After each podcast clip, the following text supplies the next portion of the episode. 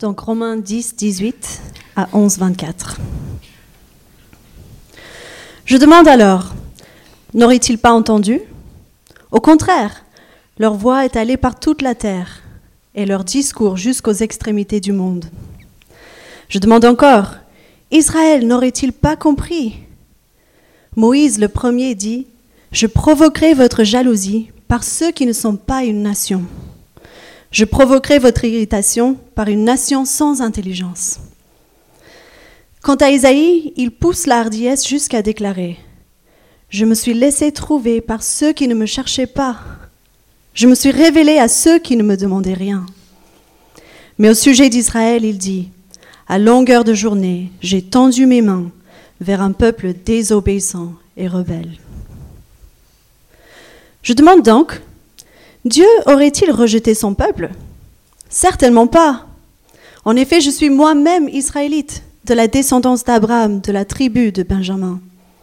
Dieu n'a pas rejeté son peuple qu'il a connu d'avance. Ne savez-vous pas ce que l'Écriture rapporte au, sujet d'Élie, quand le prophète adresse à Dieu cette plainte contre Israël Seigneur, ils ont tué tes prophètes, ils ont démoli tes autels, moi seul je suis resté, et ils cherchent à m'enlever la vie. Mais quelle réponse Dieu lui donne-t-il? Je me suis réservé sept mille hommes qui n'ont pas plié le genou devant Baal. De même, dans le temps présent aussi, il y a un reste conformément à l'élection de la grâce. Or, si c'est par grâce, ce n'est plus par les œuvres. Autrement, la grâce n'est plus une grâce. Et si c'est par les œuvres, ce n'est plus une grâce. Autrement, l'œuvre n'est plus une œuvre. Qu'en est-il donc? Ce qu'Israël recherche, il ne l'a pas obtenu. Mais ceux qui ont été choisis l'ont obtenu, et les autres ont été endurcis. Comme il est écrit, Dieu leur a donné un esprit de torpeur, des yeux pour ne pas voir et des oreilles pour ne pas entendre, jusqu'à aujourd'hui. David aussi dit que leur table soit pour eux un piège, un filet, un obstacle et un moyen de punition.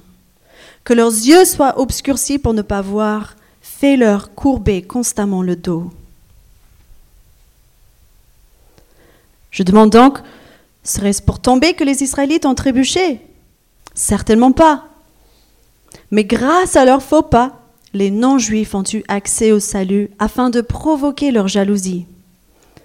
Or, si leur faux pas a fait la richesse du monde et leur déchéance la richesse des non-juifs, cela sera d'autant plus le cas avec leur complet rétablissement. Je vous le dis à vous qui êtes d'origine non-juive, en tant qu'apôtre des non-juifs, je me montre fier de mon ministère, afin, si possible, de provoquer la jalousie de mon peuple et d'en sauver quelques-uns. En effet, si leur mise à l'écart a entraîné la réconciliation du monde, que produira leur réintégration, sinon le passage de la mort à la vie? Or, si la première part de pain est sainte, tout le pain l'est aussi. Et si la racine est sainte, les branches le sont aussi.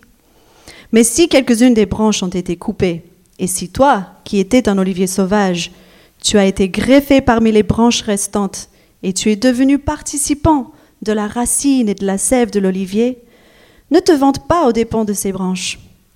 Si tu te vantes, sache que ce n'est pas toi qui portes la racine, mais que c'est la racine qui te porte. Tu diras alors, des branches ont été coupées afin que moi je sois greffé. C'est vrai, elles ont été retranchées à cause de leur incrédulité, et toi, c'est par la foi que tu subsistes. Ne fais pas preuve d'orgueil, mais aie de la crainte.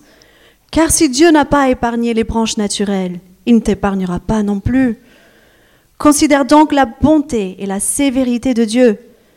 Sévérité envers ceux qui sont tombés, et bonté envers toi si tu demeures dans sa bonté.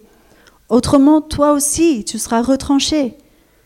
Quant aux Israélites, S'ils ne persistent pas dans l'incrédulité, ils seront greffés, car Dieu est puissant pour les greffer de nouveau.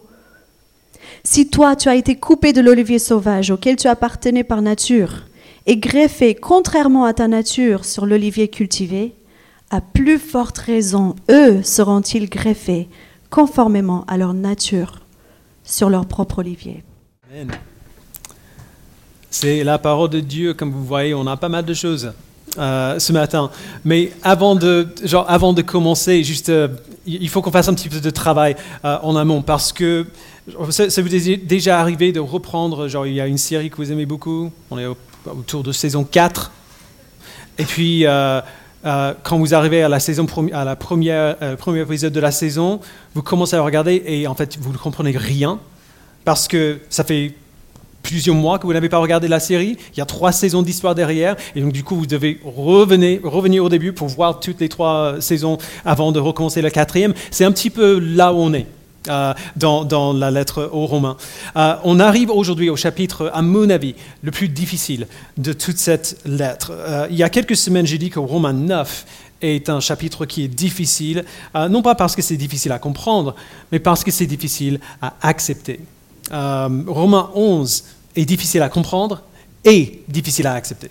Euh, donc, euh, si, mais, si, on fait, bien notre travail, c'est un passage incroyable, c'est complètement convenable que Paul termine ce chapitre par une doxologie.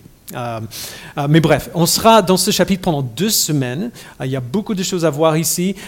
Et donc, on va faire une pause la semaine prochaine parce que beaucoup de, genre, la plupart d'entre vous seront partis. Euh, et on va revenir en Romains 11 dans deux semaines quand tout le monde sera de retour. Comme ça, on peut fêter la fin de ce chapitre ensemble. Euh, donc, avant de le voir, c'est important de se souvenir de ce qui se passe dans cette lettre euh, que Paul écrit à l'église de Rome. Donc, cette église, si vous nous rejoignez un petit peu au milieu, et, et cette église est composée de chrétiens d'arrière-plan juifs et non juifs. Donc, les juifs ont été exilés de la ville de Rome pendant plusieurs années. Ils sont maintenant de retour dans cette église euh, que les non-juifs avaient gérée pendant leur exil pendant l'exil des Juifs. Euh, et maintenant que les Juifs sont de retour, il y, a, il y a un peu de confusion autour de ce à quoi la vie de l'Église devait- devrait ressembler. Euh, les, Juifs étaient le peuple choisi de Dieu dans l'Ancien Testament, ceux que Dieu avait secouru de l'esclavage euh, en Égypte, à qui il a donné sa loi par Moïse et à qui il avait parlé par les prophètes. Euh, et donc les Juifs avaient de bonnes raisons pour penser qu'ils avaient une place privilégiée avec, avec Dieu. Mais les non-juifs avaient reçu la foi en Christ sans la loi, sans les prophètes, euh, sans Moïse, et donc eux, ils avaient de bonnes raisons pour penser que cet héritage juif était euh, quand même un peu inutile. Pourquoi, pourquoi ils pensaient s'ils ont quand même reçu la foi en Christ sans avoir toutes ces choses? Et c'est pour ça que Paul a pris beaucoup de temps au début de cette lettre pour expliquer ces choses, pour aplatir un petit peu le terrain. Il a établi que nous avons tous besoin d'être sauvés de notre péché, de notre rébellion contre Dieu. On est tous, juifs et non-juifs, on est tous coupables devant Dieu parce qu'on a tous rejeté son règne sur notre vie. Nous avons tous besoin de son pardon, d'être sauvés de la punition que nous méritons, et Jésus-Christ est le moyen dont Dieu nous sauve. Euh, et alors, au chapitre 9, Paul rappelle à l'Église que même si le salut vient absolument par la foi et par la foi seule, la foi que Dieu lui-même nous donne, même si c'est vrai, la loi et les prophètes étaient des outils indispensables, nécessaires, dont Dieu s'est servi pour apporter ce salut par la foi aux chrétiens juifs. Donc il leur rappelle que le salut à travers Christ a toujours été le plan de Dieu. Dès le départ, c'était le cas. Plusieurs juifs avaient compris ce que Dieu faisait, ont placé leur foi en lui. Les chrétiens juifs à Rome sont un bon exemple de ça. Ils avaient grandi en entendant les promesses euh, que Dieu enverrait un Messie, un sauveur pour sauver son peuple. Et ils ont compris que c'est Jésus-Christ qui est ce Messie-là, qui est ce sauveur. Plusieurs juifs ont bien compris, mais pas tous. Pour les autres, ils ont cherché à établir une loi de justice par les œuvres et non pas par la foi. Et c'était leur erreur fatale. Euh, c'est ce qu'on a vu il y a deux semaines dans le début de Romains 10. Donc la preuve que ces Juifs avaient raté la cible euh, est assez simple. Ils avaient rejeté Christ, le Messie que Dieu avait promis d'envoyer, le moyen du salut. Et comme on a vu la, semaine dernière dans Romains 10, euh, 14 à 17, le salut n'est pas facile nécessairement, mais il est simple. Dieu donne la foi aux gens par la proclamation de la bonne nouvelle de Jésus-Christ. Et c'est là où on a laissé Paul la semaine dernière, dans, dans euh, 10, 17. Ainsi, la foi vient de ce qu'on entend, et ce qu'on entend vient de la parole de Dieu. Et donc, suite à cela, Paul pose la, question, la prochaine question logique qui viendrait à l'esprit. Donc Romains 10, 18 de nouveau. Je demande alors, n'aurait-il pas entendu Donc il parle du peuple d'Israël dans sa globalité. Au contraire, euh, voici une citation du psaume 19, leur voix est allée par toute la terre et leur discours jusqu'aux extrémités du monde. Je demande encore, Israël n'aurait-il pas compris? Moïse, le premier, dit dans Deutéronome 32, Je provoquerai votre jalousie par ceux qui ne sont pas une nation, je provoquerai votre irritation par une nation sans intelligence. Quant à Ésaïe, il pousse la hardiesse jusqu'à déclarer Je me suis laissé trouver par ceux qui ne me cherchaient pas, je me suis révélé à ceux qui ne demandaient rien. Mais au sujet d'Israël, il dit À longueur de journée, j'ai tendu les mains vers un peuple désobéissant et rebelle. Donc Paul ici fait la même chose que ce qu'il faisait dans Romains 9. Il se sert des citations de l'Ancien Testament pour montrer que Dieu avait toujours prévu de faire des choses comme ça. Euh, des Juifs qui ont rejeté Christ ont entendu ce qu'ils avaient besoin d'entendre. Ils avaient toutes les infos. Il y a bien longtemps, à l'époque de Moïse déjà, Dieu leur a dit comment les choses allaient se passer. Alors la question c'est pourquoi du coup Israël en tant que nation n'a pas compris ce que Dieu leur disait? Pourquoi ils ont rejeté leur Messie? Eh bien, Paul dit qu'ils n'ont pas compris parce que Dieu faisait quelque chose de spécifique. Et ici, ça devient un peu plus compliqué parce que Paul mentionne juste un petit peu ce qui va explorer plus au chapitre 11. Dieu voulait que son salut vienne, pas seulement aux Juifs, mais à toutes les nations du monde entier, jusqu'aux extrémités du monde, à des peuples païens, des gens qui ne le connaissaient pas, des gens qui ne le cherchaient pas, pour qui Dieu n'était même pas sur le, sur le radar. Il voulait se faire connaître à tous ces peuples. C'est ce qu'il disait dans le psaume 19, euh, que Paul a cité, dans, Deutéronome 32, dans Ésaïe 65. Euh, et donc Paul dit que la nation d'Israël, qui connaissait ces passages, qui connaissait les Écritures, aurait dû comprendre ces prophéties. Et d'autres que les non-juifs allaient croire, et ils auraient dû voir la foi des non-juifs comme la preuve que Jésus-Christ est bel et bien le Messie. Mais ils n'ont pas fait ça. Dieu a tendu ses mains vers eux et ils sont restés désobéissants et rebelles. Pas, pas tous, encore une fois, mais une grande partie du peuple. Alors, en réponse à cela, ce n'est pas tout ce qu'il y a à dire à ce sujet, c'est juste, euh, il, frôle le sujet un petit peu. Mais en réponse à cela, Paul retourne au même type de questions qu'il a posées au chapitre 9. Si le peuple que Dieu avait choisi pour lui-même, euh, si le peuple en tant que nation ont rejeté son Messie, qu'est-ce que cela nous dit sur Dieu? Est-ce que Dieu est fidèle à ses promesses à Israël ou non? Et c'est la question qu'il pose de nouveau au chapitre 11, verset 1. Je demande donc, Dieu aurait-il rejeté son peuple? Certainement pas. En effet, je suis moi-même israélite, de la descendance d'Abraham, de la tribu de Benjamin. Dieu n'a pas rejeté son peuple qu'il a connu d'avance.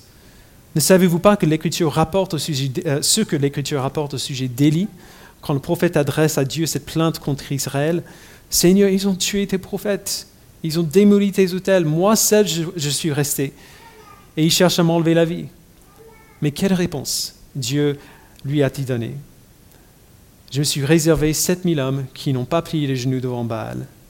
C'était un, idole euh, païen. Verset 5, de même dans les temps présents aussi, il y a un reste, conformément à l'élection de la grâce.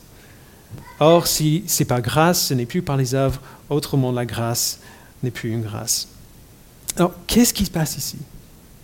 Paul redit ce qu'il a dit au chapitre 9. Dieu n'a pas, il n'a pas rejeté son peuple parce qu'il n'avait jamais dit que tous les Israélites sans exception seraient automatiquement sauvés simplement parce qu'ils appartiennent, parce qu'ils, sont nés dans le peuple d'Israël et suivi la loi de Moïse.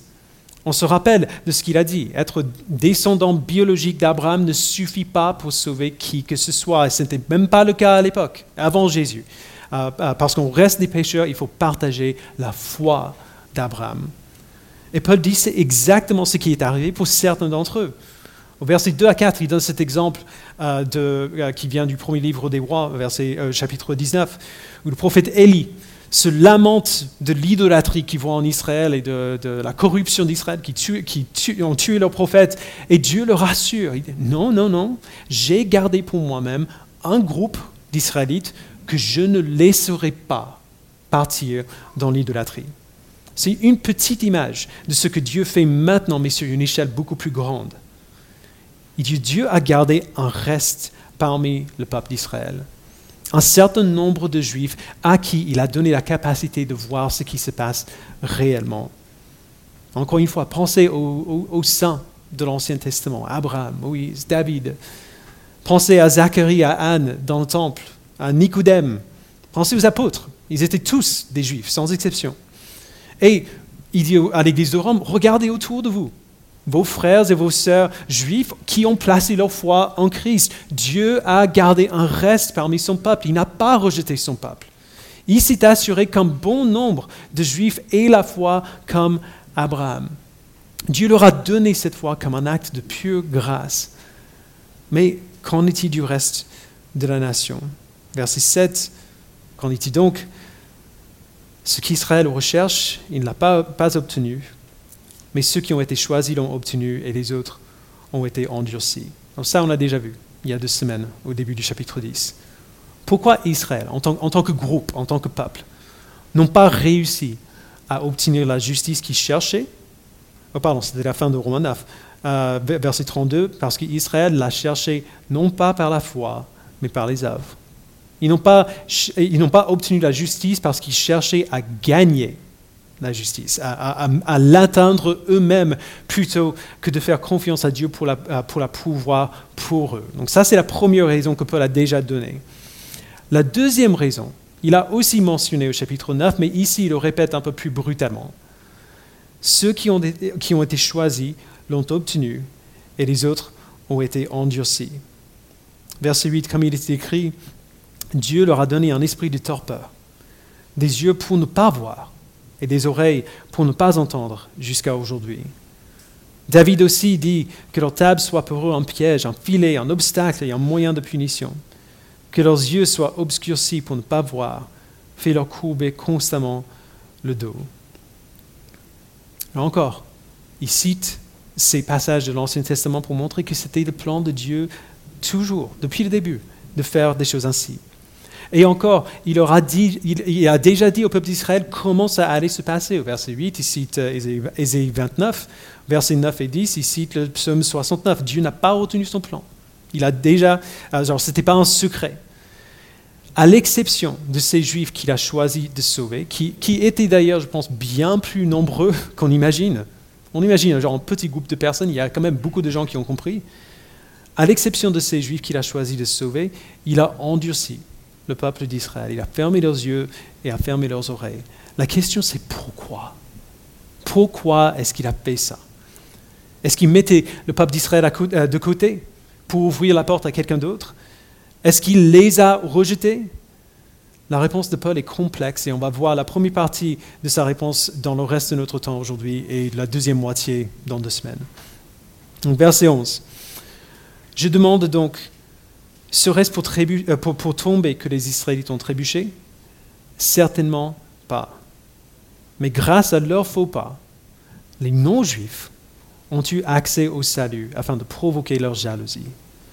Or, si leur faux pas a fait la richesse du monde et leur déchéance la richesse des non-juifs, cela sera d'autant plus le cas avec leur complet rétablissement. Alors le plan de Dieu ici n'était pas qu'Israël tombe en tant que peuple. Grâce à leur faux pas, Paul dit, à cause du rejet de Christ de la part du peuple d'Israël à ce moment, les non-juifs ont eu accès au salut. Son plan n'était pas de condamner le peuple d'Israël, c'était plutôt d'ouvrir la porte du salut à tous les peuples du monde. Alors c'est un peu dur à comprendre quand même, et une bonne partie de sa réponse vient dans la, suite du passage qu'on va voir dans deux semaines. Mais pour nous aider à comprendre, on voit quand même une petite image de ça, de cette même idée, à la toute fin du livre des Actes. Je ne sais pas si vous vous souvenez euh, de, de, cela, c'est Acte 28, donc c'est à la fin du livre des Actes, c'est le dernier chapitre. Et à la fin de ce chapitre, Paul est, en train de parler aux dirigeants juifs euh, à Rome. C'était avant que l'Église à Rome euh, existe. Certains dirigeants l'écoutent, ils sont convaincus par ce qu'il dit, d'autres non. Ils commencent à se disputer euh, entre eux à ce sujet jusqu'au point où Paul il en a marre. Et encore une fois, il cite Ésaïe qui a prophétisé au sujet des cœurs endurcis du peuple de Dieu. Et Paul conclut avec ce jugement, euh, euh, acte 28-28. Il dit, puisque vous n'écouterez pas, vous les Juifs, le salut de Dieu a été envoyé aux non-Juifs, et eux, ils écouteront. Alors c'est ce qu'il dit ici aussi.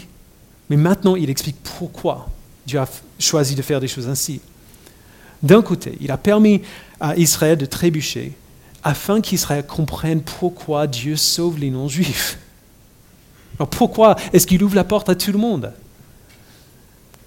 Et de, l'autre côté, Dieu sauve les non-juifs afin de provoquer la jalousie d'Israël pour qu'il ne reste pas comme ça. Ça, me semblait un peu fou quand j'ai lu la première fois, un peu, un peu illogique, mais si vous pensez comme moi, soyez patient, on va revenir à ça dans deux semaines. Avant cela, quand même, Paul va changer d'optique et euh, il va parler directement aux non-juifs, cette fois-ci, en disant, si c'est ça qui s'est passé, qu'est-ce que ça veut dire pour vous? Si Dieu a fait comme ça pour les juifs, qu'est-ce que cela veut dire pour vous, hommes et femmes païens qui n'appartiennent pas au peuple d'Israël. Eh bien, quelle serait votre réaction si vous étiez à leur place?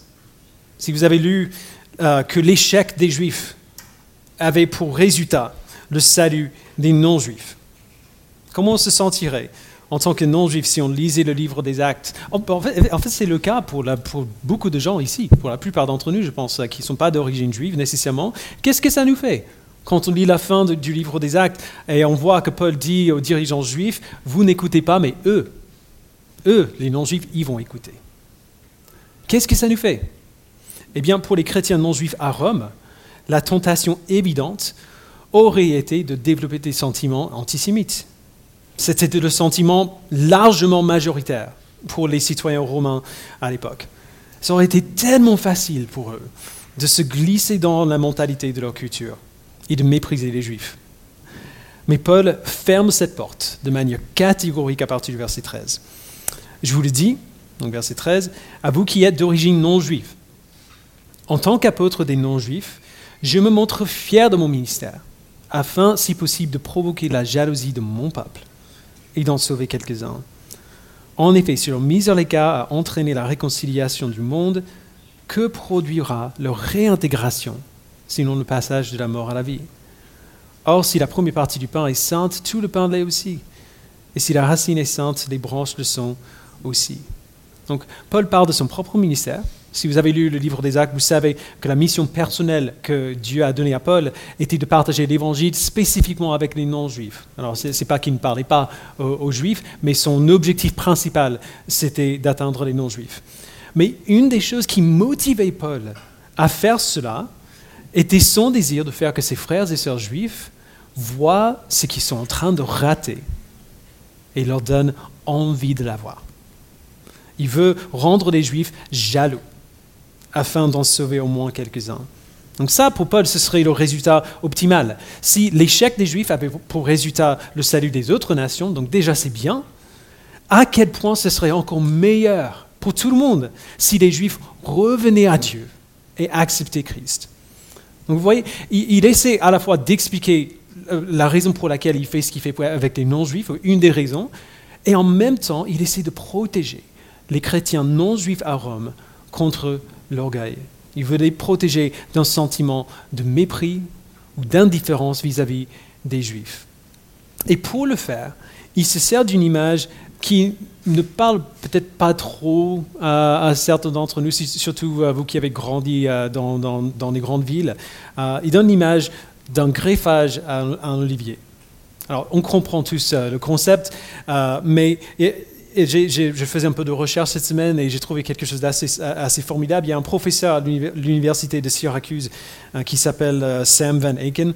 Euh, il a eu l'idée de faire une série de, sculptures vivantes à partir des arbres greffés.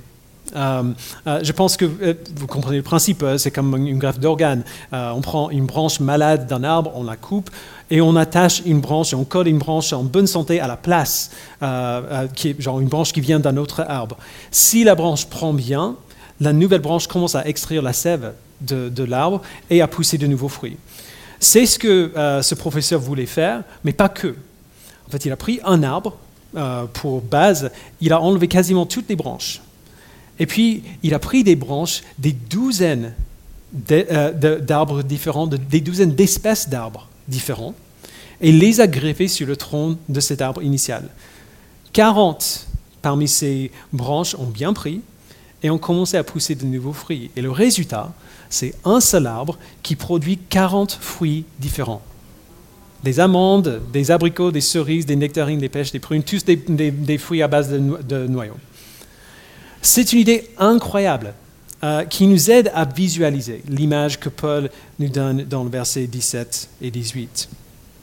Il dit, si quelques-unes des branches ont été coupées, et si toi, non-juif, qui étais un, olivier sauvage, on n'est pas vraiment des oliviers sauvages, on a bien compris, c'est une image, tu as été greffé parmi les branches restantes, et tu es devenu participant de la racine et de la sève de l'olivier, ne te vante pas aux dépens de ces branches. Si tu te vantes, sache que ce n'est pas toi qui portes la racine, mais c'est la racine qui te porte les non-juifs n'étaient pas membres du peuple juif, mais ils ont été intégrés dans le plan de Dieu pour son peuple, greffés à l'olivier. Leurs origines sont différentes, mais ils sont tous maintenant attachés à la même racine. Alors pour le dire autrement, les chrétiens non-juifs, vous ne commencez pas quelque chose de totalement nouveau ici. Ce n'est pas un nouveau truc, le christianisme. Notre foi n'a pas commencé dans l'évangile de Matthieu. Notre foi a commencé dans le livre de la Genèse. Elle a commencé par Abraham, par Moïse, par David, par les prophètes. Nous, les non-juifs, nous avons été intégrés dans une histoire qui est beaucoup plus ancienne. Euh, et nous devons reconnaître que ce n'est pas notre histoire à la base. C'est l'histoire de Dieu, du peuple de Dieu, et il nous y a intégrés. Alors à ce point, comme Paul le fait souvent, il anticipe une petite, une petite objection après avoir dit cela. Euh, verset 19, il dit, tu diras alors, eh, des branches ont été coupées, afin que moi, je sois greffé. Donc c'est une objection plutôt orgueilleuse. C'est vrai, verset 20, c'est vrai. Elles ont été retranchées à cause de leur incrédulité, et toi, c'est par la foi que tu subsistes. Vous voyez la logique derrière l'arrogance. Dieu a choisi de ne pas les sauver parce qu'il voulait me sauver. Et de manière assez surprenante, je trouve, Paul est d'accord. Il dit au verset 20 que c'est vrai. Et c'est ce que le peuple méritait à cause de leur incrédulité. Mais, et c'est un grand mais, vous devez vous souvenir de comment vous avez été sauvés aussi. Ce n'était pas par les œuvres. Ce n'était pas parce que vous étiez tellement formidable que Dieu voulait absolument que vous passiez partie de son équipe. Vous avez été sauvés par grâce, par le moyen de la foi. C'est ainsi que vous, subsistez, euh, que vous subsistez, par la foi. Tout comme euh, c'était une grâce que Dieu se révèle au peuple d'Israël, c'est une grâce que vous ayez une place à la table. C'est vrai qu'ils ont été retranchés à cause de leur incrédulité. Mais pourquoi toi tu es là? Qu'est-ce que tu fais là? Grâce à la foi que Dieu t'a donnée, même si tu ne le cherchais pas. C'est pour ça que tu es là. Alors, il y a la fin du verset 20, ne fais pas preuve d'orgueil, mais aie de la crainte. Car si Dieu n'a pas épargné les branches naturelles, il ne t'épargnera pas non plus. Considère donc la bonté et la sévérité de Dieu. Sévérité envers ceux qui sont tombés et bonté envers toi, si tu demeures dans sa bonté. Autrement, toi, aussi, tu seras retranché.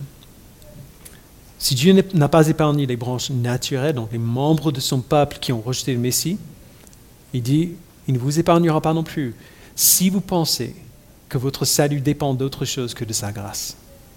Alors il faut qu'on fasse attention là quand même, parce que ces versets peuvent faire vraiment peur à, beaucoup de gens. Paul ne dit pas ce qu'il dit ici pour que les non-juifs aient peur de perdre leur salut. Euh, il ne dit pas cela pour qu'ils, prennent peur de perdre leur salut. C'est comme quand on avertit nos enfants avec une, avec une menace. si tu fais ça, tu seras puni. Si tu dessines sur le mur, tu seras puni. On disait ça à Jack euh, mille fois quand il était petit, quand il commençait à colorier. Et le résultat, c'est qu'il n'a jamais colorié sur le mur. Zélie non plus. On leur a dit plein de fois, si tu fais ça, voici ce qui va arriver. Et le résultat, c'est qu'ils ne l'ont pas fait. C'est l'idée ici. L'avertissement et même une menace de punition est un sacré motivateur. Et Dieu le sait bien, il nous a créés. Paul ne dit pas ce qu'il dit pour nous faire peur, mais pour nous faire craindre Dieu. Il y a une grande différence. Quand j'étais ado en, Tennessee, euh, il n'y avait pas grand-chose à faire. Euh, j'étais dans une petite ville. Alors, quand on s'ennuyait, surtout la nuit, on allait euh, dans les champs à l'extérieur de la ville pour faire tomber des vaches. On appelle, vraiment, on appelle ça, on appelle ça cow tipping. L'idée, c'est d'aller à côté d'une vache qui dort, genre tout doucement, et la pousser pour qu'elle tombe. Alors évidemment, elle se réveille après. Euh, alors c'est un mythe. C'est pas possible de le faire. Les vaches ne dorment pas debout. On a, rapidement compris.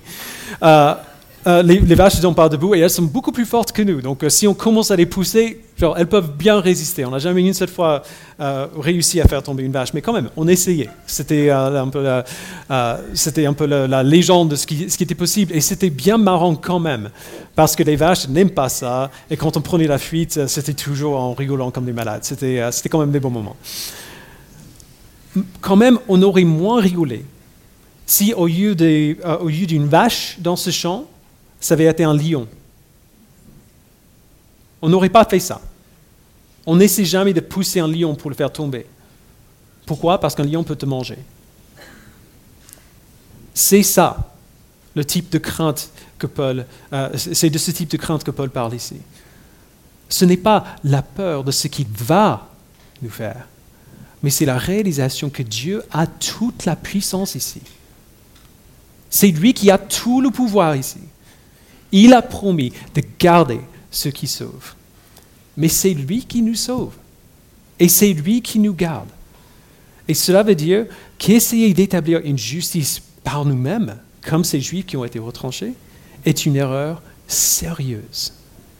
La seule raison pour laquelle nous sommes là, la seule euh, raison pour laquelle les non-juifs font partie de cette histoire du tout, c'est parce que Dieu est bon.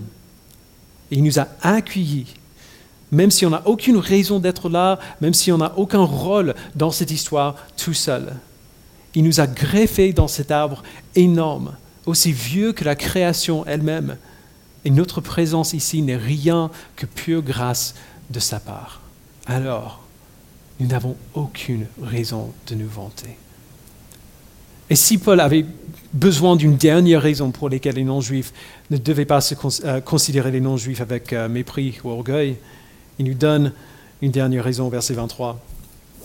Quant aux Israélites, s'ils ne persistent pas dans leur incrédulité, ils seront greffés, car Dieu est puissant pour les greffer de nouveau. Si toi, tu as été coupé de l'olivier sauvage auquel tu appartenais par nature, et greffé contrairement à ta, nature sur l'olivier cultivé, à plus forte raison, eux seront-ils greffés conformément à leur nature sur leur propre olivier. Alors, comment vous, les non-juifs, ont été ramenés dans le salut de Dieu? Par la foi en Christ que Dieu vous a donné. Par la foi dans le Messie des Juifs que Dieu vous a donné. Dieu a la même puissance sur les Juifs qu'il a sur nous. S'il nous a ramenés dans son salut, eh bien, il peut les ramener de nouveau aussi.